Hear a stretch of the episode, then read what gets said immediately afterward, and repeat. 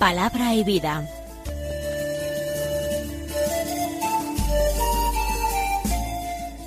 Con el padre Manuel Horta, desde Sevilla.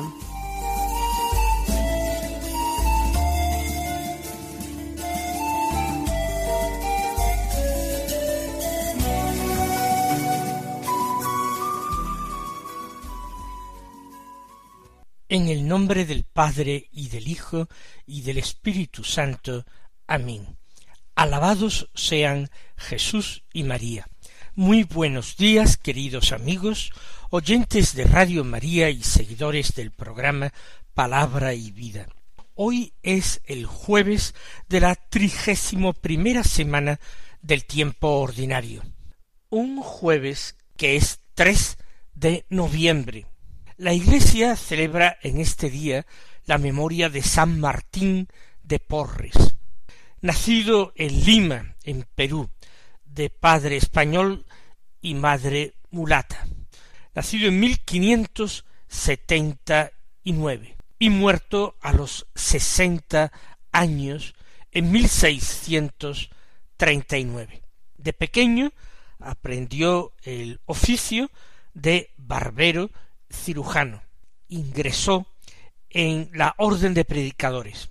Vivió intensamente la oración y la caridad.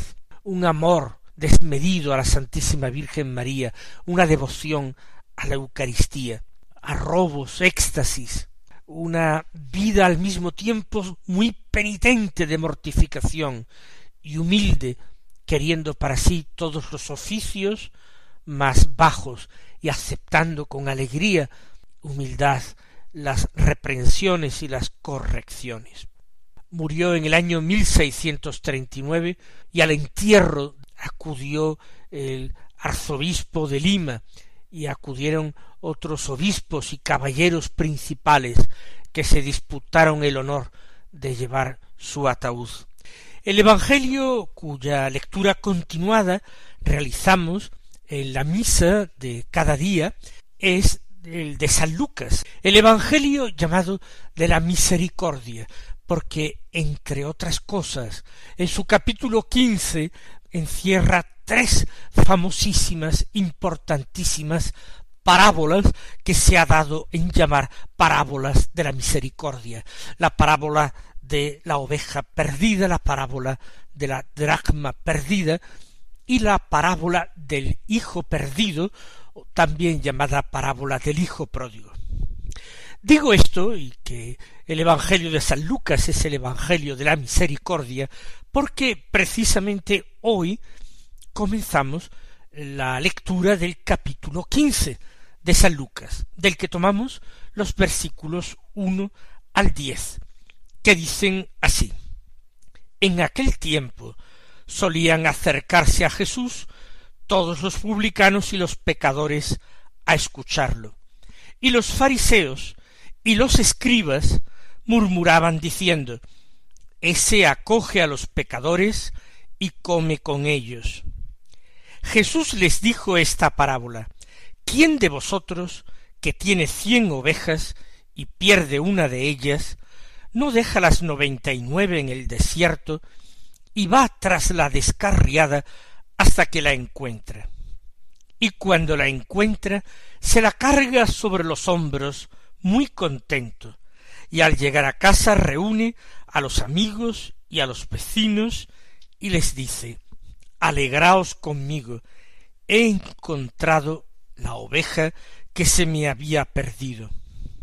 Os digo que así también habrá más alegría en el cielo por un solo pecador que se convierta que por noventa y nueve justos que no necesitan convertirse. ¿O qué mujer que tiene diez monedas, si se le pierde una, no enciende una lámpara y barre la casa y busca con cuidado hasta que la encuentra? Y cuando la encuentra, reúne a las amigas y a las vecinas y les dice Alegraos conmigo, he encontrado la moneda que se me había perdido. Os digo que la misma alegría tendrán los ángeles de Dios por un solo pecador que se convierta. Hemos escuchado, pues, las dos primeras parábolas de la misericordia de este capítulo. Parábolas archiconocidas, que escuchamos en la liturgia no solamente una vez cada año, sino normalmente en más de una ocasión. Comienza el texto de San Lucas, es esta eh, la presentación, el marco de presentación de las parábolas, con la afirmación de que solían acercarse a Jesús los publicanos y los pecadores a escucharlo. Nosotros esto lo oímos y no nos llama la atención. Es solamente el prólogo de la parábola y no reflexionamos sobre él. Y sin embargo es llamativo, sorprendente y conmovedor, a mi juicio. Que rodeen a Jesús estas personas no podría ser considerado algo normal. Los publicanos y los pecadores. Recuerden ustedes que los publicanos eran los que recaudaban el publicum, un impuesto mm, pues, del imperio romano a todos los, las personas que vivían en sus dominios, en el vasto imperio, menos a los ciudadanos romanos. Los ciudadanos romanos tenían otro otro u otros tributos, pero todos los pueblos sometidos, todas las provincias del dilatado imperio, todos pagaban el publicum y recaudarlo hubiera eh, tenido necesidad de una organización, una administración fiscal complejísima y extendidísima que no existía, de tal manera que en cada circunscripción se subastaba, se subastaba la recaudación del público, y había personas con suficiente capital, suficientemente acaudaladas, que en la subasta adquirían el derecho a recaudarlo y anticipaban el dinero, la cantidad estipulada, a las autoridades del imperio romano lo adelantaban y luego corrían el riesgo de irlo cobrando a todos los ciudadanos. Por supuesto, en esta cobranza ellos tenían un beneficio, un beneficio, como digo, siempre con riesgo de que algunas personas no pagaran, o hubieran entre tanto fallecido, o hubieran marchado de viaje a países desconocidos, hubieran emigrado y ya fuera imposible cobrarles. Eso sí, tenían el apoyo de la fuerza militar romana para eh, cobrar este impuesto. Ellos no podrían obligar a la gente si no tuvieran a los soldados del imperio detrás. Personajes odiados, pero lo que es peor, por colaborar con los gentiles, con los paganos, cuyo roce ya hacía uno impuro, y además prestarse a conseguir ganancias de su pueblo, de un pueblo que pagaba tributo a una potencia extranjera, invasora y para colmo pagana, eran excluidos de la sinagoga, de la comunión en la oración de Israel. Los publicanos no podían acudir precisamente, y valga la paradoja, a ese lugar público al que acudían los judíos el sábado por la mañana, que era la sinagoga. Los pecadores son designados así cualquier tipo de personas, no que tuvieran pecados, esos todos, sino aquellos cuyos pecados podrían ser públicos, notorios, personas que se hubieran dejado llevar por eh, el afán de lucro, hubiesen practicado la usura, por ejemplo, el que hubiera sido reconocido, aunque no fuera condenado, pero hubiera sido conocido como adúltero, personas que hubieran cometido distintos pecados, los cuales también estaban excluidos, a menos que no hicieran una pública penitencia, excluidos de la oración de la sinagoga. son personas excomulgadas, que éstos se solían acercar a Jesús a escucharlo, cuando Jesús era la pureza misma, la santidad misma, era el enviado de Dios, el Mesías de Israel, y anunciaba precisamente una moral exigentísima, mucho más exigente que la de la ley de Moisés. Recuerden ustedes aquellas expresiones del sermón de la montaña. Decía Jesús, habéis oído que se dijo a los antiguos, no cometerás adulterio, pues yo os digo, aquel que mira a una mujer deseándola en su corazón, ya ha cometido adulterio con ella. Se dijo a los antiguos, no matarás, el que mate es eh, reo de juicio, pero yo os digo que quien insulta a su hermano, ese ya es reo de juicio. Fíjense que es una moral mucho, mucho más exigente, porque no se basa simplemente en la mera materialidad de las acciones, sino que juzga el interior del hombre, juzga sus intenciones. Por tanto, es una moral elevada. Y precisamente los hombres aparentemente más alejados de la práctica religiosa, con culpas más graves en la conciencia, más descuidados de la oración, de la escucha de la palabra, de la oración en común, esos acudían, sin embargo, a Jesús a escucharlo. ¿Qué les atraía en Jesús? ¿Cómo es que no se sentían horrorizados ante las exigencias morales que planteaba Jesús? A un buen chico, a un joven eh, limpio y obediente a los mandamientos, le pidió ni más ni menos que vendiera todo lo que tenía y lo diera a los pobres para luego seguirle. Podían sentir temor de que Jesús les exigiera lo mismo a ellos. De hecho, a uno sí se lo pidió, a Mateo, al publicano Mateo, que al instante la gracia se había abierto ya paso en su corazón, se levantó del telonio, del mostrador de los impuestos, y dejó todo allí tal como estaba, y se fue con él. Se marchó detrás de él, no aquel día, sino para toda su vida. ¿Por qué se acercan los pecadores? ¿Por qué se acercan los publicanos a Jesús? Porque Jesús invita a la conversión, invita a dejar el pecado, pero también anuncia la misericordia de Dios, cuyo perdón él no regatea a nadie. Basta que el hombre quiera aceptar la buena noticia de que Dios es su Padre, Padre bueno, Padre misericordioso, Padre lleno de ternura y de indulgencia, Padre dispuesto siempre al perdón, Padre dispuesto a buscar a cualquier hijo que se le pierda. Por eso ellos se acercaban a Jesús, porque se sentían invitados por el mismo Dios.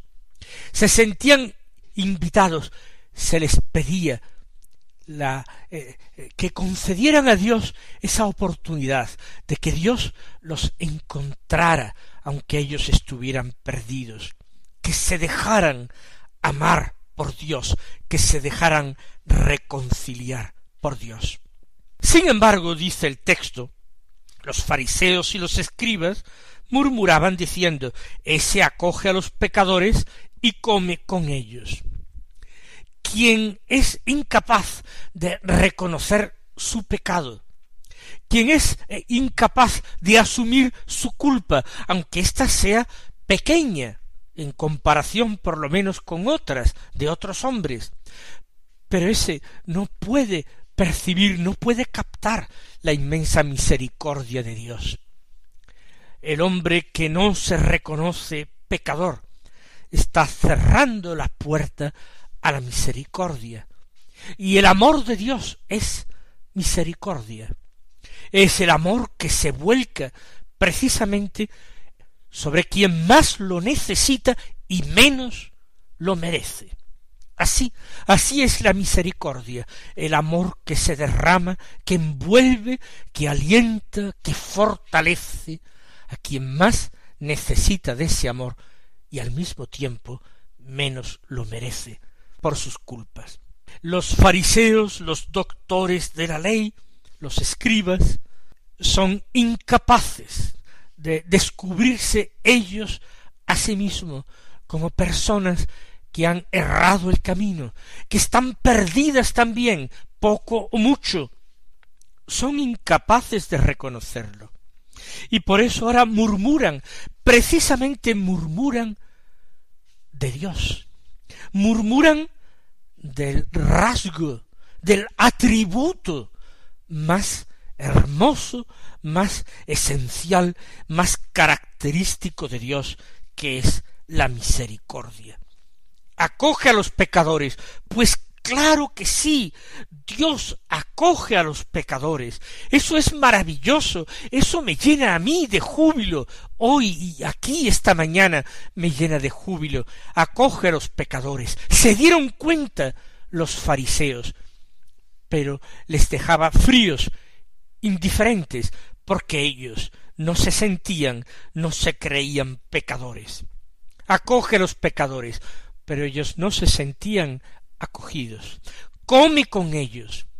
Jesús comió con pecadores, como fue el caso de Mateo, el publicano, que organizó un banquete aquel mismo día para celebrar que había sido llamado por Jesús, o como otro publicano bien conocido en Jericó, que se llamaba Zaqueo, y que también organizó un banquete para festejar que Jesús había querido alojarse en su casa, visitar su casa, que no había sentido asco ni desprecio por su persona, por su vida pasada, Zaqueo, lleno de una inmensa alegría, se sintió hombre nuevo, sintió una fuerza extraordinaria, una generosidad desconocida para él mismo, para tirar la casa por la ventana, para prometerle al Señor que devolvería todo lo que hubiera robado, y no solamente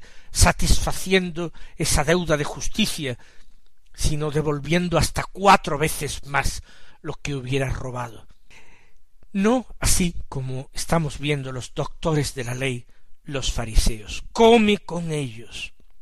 También Jesús comió con fariseos. Lo hemos escuchado en el Evangelio de estos últimos días. Recuerden aquel fariseo principal y rico que convidó a Jesús y el Señor desde que entró en la sala del banquete comenzó ya a enseñar diciéndoles cuando te inviten a un banquete no vayas a sentarte en el mejor lugar, no vaya a ser que luego venga el que te invitó y te diga déjale el puesto a este otro convidado que es más importante. Tú escoge el último puesto, para que más bien a ti te digan amigo, ven más adelante, ven más arriba. Jesús también comía con los doctores de la ley. Recordemos aquel otro fariseo llamado Simón, en cuya casa, mientras Jesús comía con él, entró una mujer pecadora del pueblo a arrojarse a sus pies, a bañar sus pies, sacratísimos con lágrimas, a besarlos. Pues esto es lo que constatan, es la práctica de Jesús que constatan aquellos fariseos y que les llena, en definitiva, de ira, más que de desconcierto, de indignación. Y con este motivo Jesús cuenta estas parábolas, la parábola de la oveja y la parábola de la dracma. Si se dan cuenta ustedes, el Señor está reflejando en ambas parábolas esos dos tipos de personas que ya han quedado reflejados al comienzo en esta introducción a las parábolas. En primer lugar, tenemos la parábola de una oveja perdida, de una oveja que se ha marchado, se ha descarriado y el dueño, el propietario deja las otras noventa y nueve en el desierto y se va tras la descarriada hasta que la encuentra. Se ha perdido lejos, están en el desierto y se ha perdido lejos. Las otras noventa y nueve tienen que ser temporalmente ah, abandonadas para buscar a la otra. Por supuesto, esta parábola de la oveja perdida se está refiriendo Jesús a los publicanos y los pecadores. Ellos están perdidos y se han marchado por sus culpas, por sus pecados, se han marchado lejos, se han descarriado. Sin embargo, el amor de Dios, ese amor buscador de Dios, ese amor misericordioso de Dios, no ha considerado una tarea inútil el salir a buscarlos. Jesús es el Mesías de Dios, es el amor buscador del Padre, que busca al peor de los pecadores para reconciliarlo consigo. Jesús no simplemente busca con palabras, Jesús derrama su sangre en la cruz para asegurar al peor pecador del mundo que la misericordia ya la tiene, que el perdón ya lo tiene de parte de Dios, y que sólo tiene que acogerlo con gozo. En cambio, en la segunda de las parábolas de la misericordia, en la parábola de la dracma, la dracma no se ha perdido en el desierto, no se ha perdido lejos. Al contrario, nos dice el texto que aquella mujer perdió una de sus monedas en la casa, por eso enciende la lámpara en la casa para iluminar bien los rincones, por eso barre la casa para ver si la moneda salta y tintinea al ser barrida de un rincón, de una grieta en que hubiera quedado escondida, disimulada busca con cuidado en su casa hasta que la encuentra. La dracma se ha perdido cerca, muy cerca, se ha perdido en la misma casa de su dueña.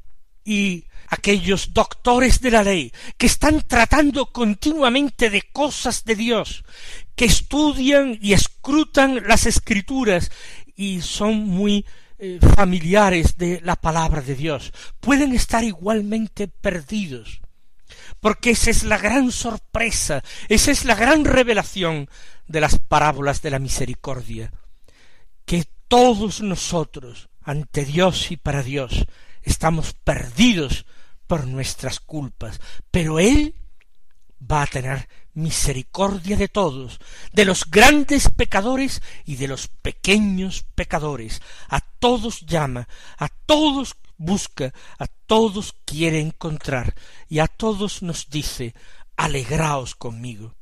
Mis queridos hermanos, si ese es el deseo de Dios, que sea también nuestro deseo, que encienda nuestras ansias de conversión y nuestras ansias de apostolado. El Señor os colme de bendiciones y hasta mañana si Dios quiere.